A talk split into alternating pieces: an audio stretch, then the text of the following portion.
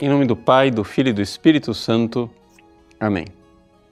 Meus queridos irmãos e irmãs, de forma extraordinária celebramos hoje a festa da Sagrada Família. Isso porque neste ano os domingos foram ocupados pelo Natal do Senhor e pela solenidade da Toda Santa Mãe de Deus.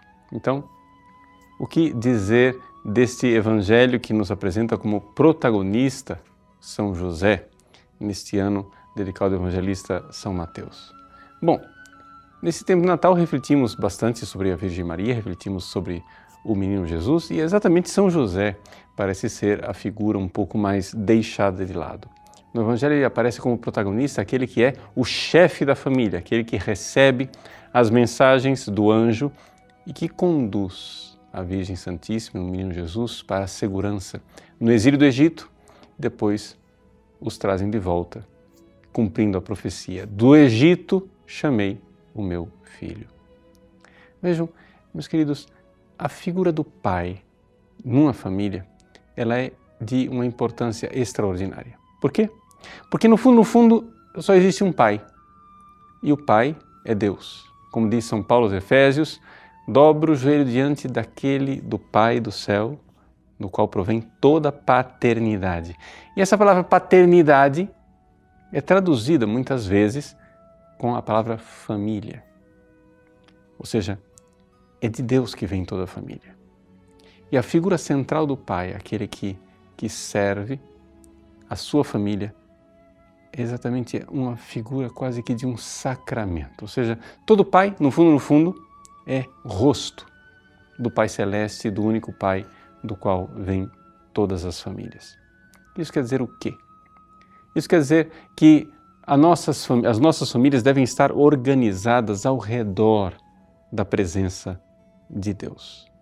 Nós precisamos compreender que quando a igreja e a tradição nos propõem o pai como a figura central na família, isso em nada quer dizer que ele seja um déspota ou um ditador.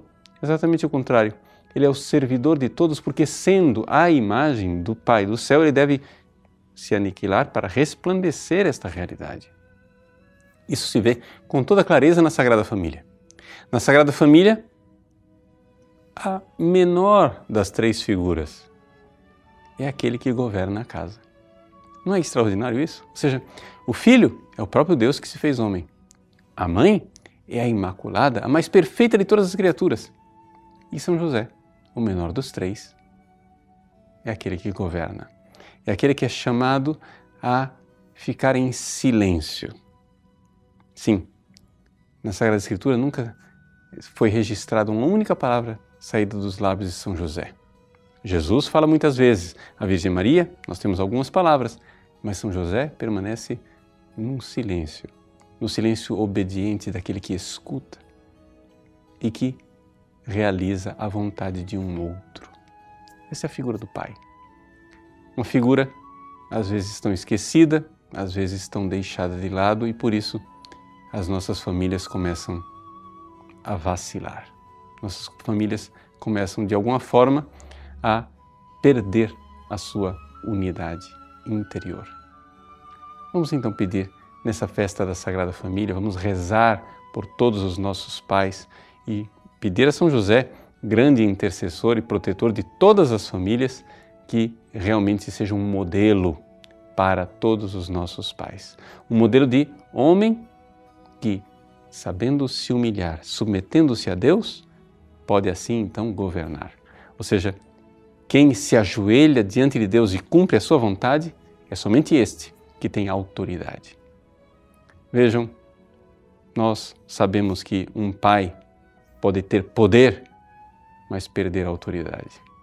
Somente aquele que se ajoelha diante da vontade de Deus e realiza a vontade do Pai do céu é aquele que guardará dentro da sua família verdadeira autoridade, como guardou José e como eu espero guarde também você como pai de família.